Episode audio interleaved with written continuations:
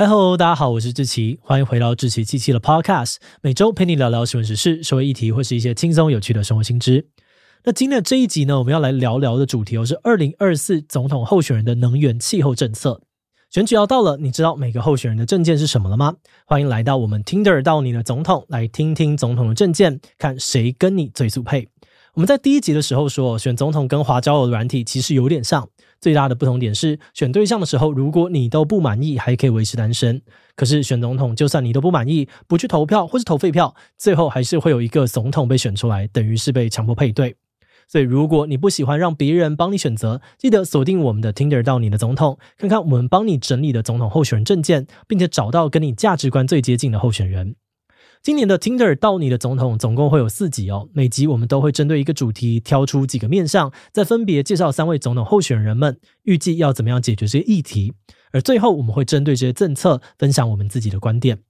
那今天的主题是能源气候，我们主要呢会分成两大面向去谈，首先是能源政策，内容包含了他们对于核能、再生能源和其他电力措施的规划。再来是气候变迁因应政策，包含他们打算减碳多少，又怎么样针对产业民生去推广减碳措施。不过，在进入今天的节目之前，先让我们进一段工商服务时间。新的一年又即将开始，原子习惯说，天才不是生来的，而是日常教育出来的。芒果果系列绘本透过日常故事，引导孩子未来所需要的能力。现在更推出套组绘本，官网独家六八折。从人际关系、生活自理、健康饮食到永远玩不腻的寻宝游戏组。还有我们精心挑选的人气精选组，一次打包十九本全套组，更是只要六折。输入 Podcast 七七还在九折，现省三千八百元，全网最划算。农历新年前下单还送限量芒果果红包，赶快点击资讯栏的链接吧。好的，那今天的工商服务时间就到这边，我们就开始进入节目的正题吧。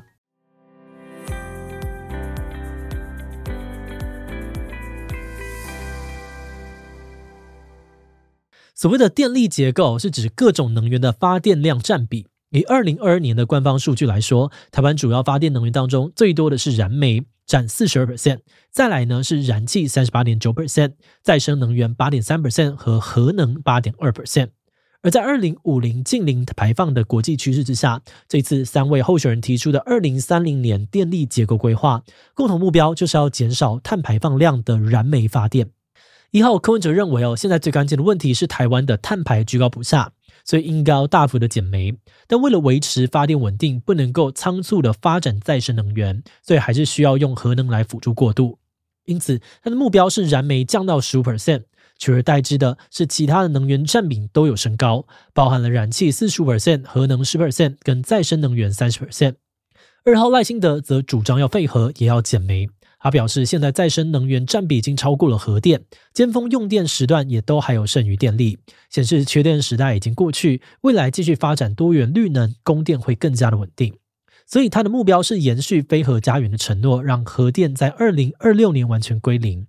其他部分的趋势呢，则跟柯文哲相同，不过燃煤呢只有降到二十 percent，燃气则升到五十 percent，而再生能源一样是三十 percent。最后，三号侯友谊呢主打以核减煤，他认为应该善用核电的寄存价值，取代污染、碳排严重的燃煤发电。因此，目标呢让核电升为到十二 percent，燃煤则降最多到十四 percent，甚至进一步提出二零四零燃煤归零。此外，他认为要维持稳定的发电哦，就要务实稳健的发展再生能源。因此，目标呢比另外两位低，定在二十七 percent。而燃气则是升到四十五 percent，但表示之后会逐步的移为备援。那从他们的电力结构目标呢，也可以看出来啊、在减煤这个共同前提之下，他们最有共识的是大幅提高再生能源的占比，而分歧最大的则是核能。那接着我们先来讲分歧最大的核能规划。以现况来说呢，台湾四座核电厂当中，核一、和二都已经停机，并且启动除役程序了。核四厂呢，则是封存多年，建厂的执照也已经失效。唯一还在运作的是核三厂，但依照法律规定哦，会在二零二五年除役。而在电力结构目标当中，增核最多的侯友谊认为，只要核安守好，就可以用核电，并且表示核电是国际趋势，自己从来没有说过要废核。所以他提出核一、核二、核三都检修之后延役，并且邀请国内外专家组成委员会，尽快的检修重启核四。此外，也表示新兴的小型核电厂啊、核融合等的技术，只要经过国际认可，都可以加入供电。同样主张增核的柯文哲呢，则是认为台湾还在转型过渡期，依然需要核能来维持半导体等等产业的运作，所以不该设定废核时间，而是要等再生能源占比拉高之后再来推动。不过，它的增核幅度比侯友谊少，因此只有提出核二、核三要体检之后演绎，核四体检之后呢，再决定下一步。那跟两人相反，主张核电归零的赖清德呢，则表示他的废核目标是根据法律跟公投结果定定的。那如果不废核，要使用老旧电厂，不仅有法律问题哦，违背公投的结果，更有核安疑虑跟核废问题。他强调自己的原则呢，是没有核安就没有核电，所以如果未来有新技术能够解决核安核废问题，也会考虑使用。但这些技术什么时候能够成熟问世还不知道，所以不会放进政策规划里面。那除了分歧大的核能，在三人都大幅提高了再生能源上面，他们又有什么规划呢？根据二零二二年数据哦，台湾再生能源之中占比最高的是光电，接着也许是水力、生质能跟废弃物、风力还有地热。而柯文哲呢，跟赖清德都提出了发展国际主流的光电、风力之外，也要考量台湾的地理条件，加速发展像是地热啊、氢能、生质能等等多元的产电方式。柯文哲着重在占地需求比较低的能源上，并且要发展大型电厂以外的分散式能源，比如都会区的屋顶型光电等等。而为了避免开发出现弊端哦，他还提出要建立机制，让政府去协调开发商跟当地民众的需求，并且让社区也能够共享利益。赖辛德则着重在氢能的发展布局，他表示氢能源在国际上面已经是重要的再生能源战略，所以他会推动产官学合作以及国际合作来加速提高氢能的应用。目标呢，在二零五零年让氢能发电占比达到九 percent 至十二 percent。而至于侯友宜则说，他支持绿能，会积极的开发深层地热、洋流等等的能源。但是他的前提是不破坏环境，所以会成立国土计划研究院来判断哪里可以开发，让绿能跟生态取得平衡。那在发电之外，三人也都提到要整顿储电、输电、节电的设备跟措施，比如更新智慧电网等等。柯文哲还有另外提出哦，由于台电中油亏损严重，不应该再继续的压抑电价。赖清德则是提出要成立能源技术服务中心来辅导产业节能。那看完了能源政策，接下来我们要来谈范围更大的气候变迁因应政策。在气候危机之下呢，目前全球已经有超过一百四十个国家宣布要在二零五零年实现净零排放。而台湾也在二零二三年通过的气候变迁因应法当中，将二零五零温室气体净零纳入法律，而这个目标也成为了三组候选人在政见发表时不断提到的重点。不过，柯文哲跟侯友宜都没有提出二零三零年具体要达到的减碳目标，但柯文哲有另外提出要成立专责的气候永续委员会，编列碳预算来监督各部会，并且定期的检视成果。而至于赖清德呢，则是延续了蔡政府的规划，提出了二零三零年减碳二十四正负一 percent 的目标。那在具体的减碳策略上面呢，根据气候变迁法，台湾最快在二零二四年就会开始实施碳定价，也就是基于污染者付费的概念，向那个排放温室气体的人定价跟收费。那这通常又分成两大模式，一种是碳费，也就是政府直接针对排放量定出一个固定的价格，例如每排一公吨的二氧化碳收三百块。另外一种呢是碳交易，也就是直接限制排放总量，然后让市场机制来决定价格。那在碳定价上，柯文哲主打多元方式哦，提出碳费跟碳交易并行，并且每年都要公布收入跟用途。赖清德主张则是依照现有的规划，先开征碳费，同时用优惠费率抵换额度作为配套，促进企业自主减碳，然后再逐步的采用碳交易制度。而侯友宜呢，则没有提出相关的政见。那除了用收费的方式让产业愿意减碳之外，他们还推出了什么政策来监督辅导产业近零转型呢？为了让产业能够跟上转型的潮流，三位候选人都提出了汽机车产业电动化、数位转型等等的政策。大方向上呢，也都是要强化辅助跟监督企业，不过各有着不同的施力点。柯文哲呢，比较着重在监督企业的碳排状况，包含了提早在二零二七年完成对于上市公司的盘查，加强查证他们的 ESG 资讯平台，并且要求放上违法记录。另外，在辅导转型上，则提出用碳排收入成立转型基金，来支持相应技术的应用研发等等。而赖清德也提到要完善企业的 ESG 资讯平台，充分的揭露碳排资讯，但整体政策呢，更着重在引导转型上，包含了建立国际咨询啊、技术服务团队，从旁协助业者，也承诺会针对不同的产业、不同规模的业者，定期的公布转型行动指引作为参考准则。另外，他也提出要培养绿色产业跟人才，包含了成立平台来连接新创产业跟净零科技，并且推动这个产学合作来培养绿能人才。同时呢，也会跟金管会合作规划永续金融人才培训、证照制度以及办理永续业务评鉴等等，进一步将资金引导到节能减碳上。而至于侯友宜呢，则主打多元辅导的方式，他的政策包含了设置联合服务中心，提供中小企业免费的节能诊断等等服务，并且主动去盘查他们的排放量。另外，他也提出要建立一个资源循环零废弃的产业模式，来推动永续产业的发展。好的，那在企业之外，针对民众，他们又有什么样子的相关政策呢？在民众生活上面的减碳策略，柯文哲跟赖清德都是从食衣住行等等多个面向下手。不过，柯文哲的政策相对来说更有强制性跟具体目的。对于大众最有感的，可能是他提出未来要禁用免洗餐具、吸管等等的一次性制品。此外，他也延续汽机车产业电动化的概念，表示要在二零三零年让公车全面电动化，并且依据推行 U Bike 的经验，推出 Umotor 啊，或者是 U Car，进一步的把共享运具都改为电动。至于赖清德政策，则是以推广为主，推广内容从贴近日常的零浪费餐饮、环境友善商品等等，到绿能建筑啊、减材减碳都有。此外呢，也提到要推动运具电动化，完善步行跟单车的环境等等。而至于侯友宜呢，则只有在交通方面提出二零四五年全面禁用燃油车运具。那除了用政策来促使民众在生活中减碳之外，柯文哲跟赖清德对于环团长期呼吁的公民参与机制，也有提出相关的政见。那这边先解释一下，这种机制的概念呢，是要求政府建立一套制度，让民间各界可以参与政策的讨论跟执行，以由下而上的力量去推动净零转型。柯文哲的政策呢，是在他预计要成立的气候永续委员会当中，集结这个产官学啊、公民团体跟青年代表等等，来共同的制定策略、评估效益跟考核管理。而赖清德呢，则是表示要透过资讯公开、加强沟通的方式来凝聚共识，建立减碳目标。不过，无论是企业或民众哦，都还是要面对由上而下的强制转型。那在这个变化的过程当中，就可能有些相对弱势的人会因为跟不上转型的脚步，而导致他们的权益受损。那三位候选人又要怎么样预防这种状况呢？在近零转型的过程当中，为了确保公平包容哦，避免有人的权益被遗漏或者是被剥夺，不仅现行的气候法下呢，有设置公正转型委员会，这次三位候选人也都另外提出了相关的政见，但涵盖的面向各有不同。柯文哲提出要用气候永续转型基金来补贴弱势、辅导受冲击的业者，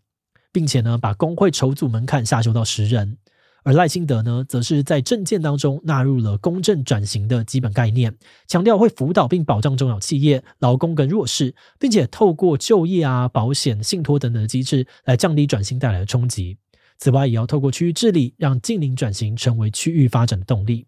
最后，侯友宜呢是针对不同的状况提出对策，在广泛的社会影响上，他提出以碳费收入专款专用，设置社会气候基金来补贴低收入户，支持绿能基础建设等等。而针对劳工，也会制定专门的转型计划，协助他们进修转职，也提供补偿啊跟失业救济。至于劳资纠纷，则要拉高决策的层级，成立专门的劳资政委员会，并且定期的举办产业层级的社会对话。首先，在能源政策上面，三人的二零三零年发电结构目标其实差异不算很大，而且呢，共同前提都是要去煤减碳。就这方面来说呢，柯啊侯减煤的目标呢相对积极，也都选择增核来辅助减碳，提出老旧核电厂延役，并考虑重启核四。但针对关键的核安核废问题要怎么处理，都没有多做说明。而赖清德的减煤目标呢，则最消极哦，比柯文哲跟侯友谊分别低了五 percent 还有六 percent。至于再生能源呢，三人都打算调升占比，但是幅度跟国际趋势相比，可能不算很大。国际能源总署呢，就评估二零三零年全球要达成净零，再生能源发电量要占六十 percent。此外，苹果等等的国际大企业也有自己的绿电承诺，台湾许多的业者都要配合。所以很多的环团呢，也呼吁再生能源占比要提高到四十 percent 才能够有效的减碳，并且帮助企业达到国际标准。另外，就再生能源的具体规划来说，柯文哲提出了不少政策，目前都已经在执行当中。而赖清德呢，也多半是延续蔡政府的策略，没有太多新的政策。同时，对近年的绿电开发争议也没有提出因应机制。至于侯友谊政策内容呢，则比另外两位单薄。对于发展最成熟的光电啊、风力规划也没有太多的琢磨，而是表示说要推动还没有完全商业化的洋流发电。再来，在其他气候政策上呢，三人最主要的差异在政策完整度。比如哦，在二零三零年减碳目标上面，就只有赖金德提出了二十四正负一 percent 的目标，而柯文哲啊还有侯友谊则没有提出目标。而且在碳定价政策上面呢，侯友谊一样没有提出政策。至于柯文哲、赖清德的规划，则是各有利弊。有环团就认为，柯文哲提出公开碳费收入用途的方案正确，但同时推动碳交易的策略不务实，没有考量到行政成本高、市场资讯混乱等等的问题。相对来说，他们认为赖清德的碳费先行方式更适合当下的台湾，但他没有说明用途，而且他提出的减量额度等等的配套措施，就国际经验来看呢，也比较容易沦为企业的漂绿工具。那在产业转型上面，三人的政策倒是没有很大差异，基本上呢都是延续现有的规划，但也跟现有规划一样哦，都没有特别的处理到针对石化、水泥等等高碳排产业的转型策略。而另外一个现在缺乏的部分呢，是公民参与机制。柯文哲呢，虽然提出了在委员会当中纳入民间代表，但有环团人认为哦，这个委员会的功能着重在评估、考核、管理，也不是完整的公民参与机制。而赖清德资讯公开、加强沟通政见，则是比较模糊，没有提出具体的做法。而侯友宜则一样没有提出相关的政见。最后，在公正转型上面，柯文哲提出了比较积极的下修工会门槛，不过他的整体政策比另外两位单薄。赖清德呢，则在政见当中花了不少的篇幅阐述公正转型的概念，但多半是原则性描述。而侯友宜政策呢，虽然相对的具体哦，但主要是补偿、辅导等等相对消极的做法，跟既有政策的框架差距不大。节目的最后，也想来聊聊我们制作这集的想法。今天这集的政策整理呢，在最后的会诊点评部分，我们有参考了蛮多环团啊、能源专家的看法。主要的原因是我们觉得能源气候议题的这个专业门槛比较高，所以只能够尝试多方参考，再自己整理看看。那当然，这也不是说我们就会百分之百认同环团跟专家的说法。不过很多观点呢都有提到批评哦，其实我们也蛮认同的，比如政策空洞啊、不完整等等。我们在看三位候选人的部分政见时，也确实都有类似的感受。虽然政见要讲得深也很困难哦，毕竟呢还是要追求简洁扼要啊，让民众看得懂。但我们是希望呢，至少可以提出基本政策，并且说明可能的执行方向，不然选民其实很难真正去比较。而另外，我们这一次在整理政见的时候，还有个感受是，虽然三位候选人呢都说要积极的应对气候变迁，但部分的政策理念似乎没有互相的搭配好。比如柯侯在讲要用核电的时候，都说要是去煤减碳，但却没有设定整体的减碳目标。而赖呢，虽然有设定目标，但碳排放呢占比很重的燃煤发电减幅却比较低，变成是用其他的所有方面都要更大力的减碳才行。那整体来看呢，三人政策其实也有蛮多是延续既有的规划，不过我们倒觉得这未必会是一个问题，毕竟认同现有方向，选择延续的话，在执行面上或许也会比较顺，不太会有太大的断层。另外，这一次我们在三人的政见当中，其实都有看到几个我们认同的想法，这或许正好是民主机制的好处吧。也希望呢，最后不管是谁选上，都愿意去参考对手政策来完善自己不足的地方。不过这边我们也要提醒，我们这次的审理呢，基本上是从候选人的官方网站、社群平台跟政见发表会上面取材，但因为篇幅有限，还是有做删减跟简化，所以可能会有不够全面或是漏讲的地方，那也欢迎观众留言帮忙补充哦。好的，那我们今天关于总统候选人的能源气候政策的介绍就先到这边。如果你喜欢我们的内容，欢迎按下追踪跟订阅。如果是对于这集总统候选人的能源气候政策的内容，对我们的 Podcast 节目或者我个人有任何的疑问跟回馈，也都非常的欢迎你在 Apple Podcast 留下五星留言哦。那今天的节目就到这边告一段落，我们就下集再见喽。Hello，在节目结束之前，有个消息想要告诉大家，我们的访谈节目要搬家喽。为了让喜欢访谈的观众可以更容易的找到想看的内容，以后我们会把 Podcast 访谈节目集中搬家到一个新的频道去。这个新频道就叫做“强者我朋友志祺七七访谈 Podcast”。在这里会看到我们访谈来自各界的强者。欢迎喜欢访谈节目的你，赶快点击资讯栏的链接抢先订阅起来。好的，那今天的节目就到这边，我们就下次再见喽。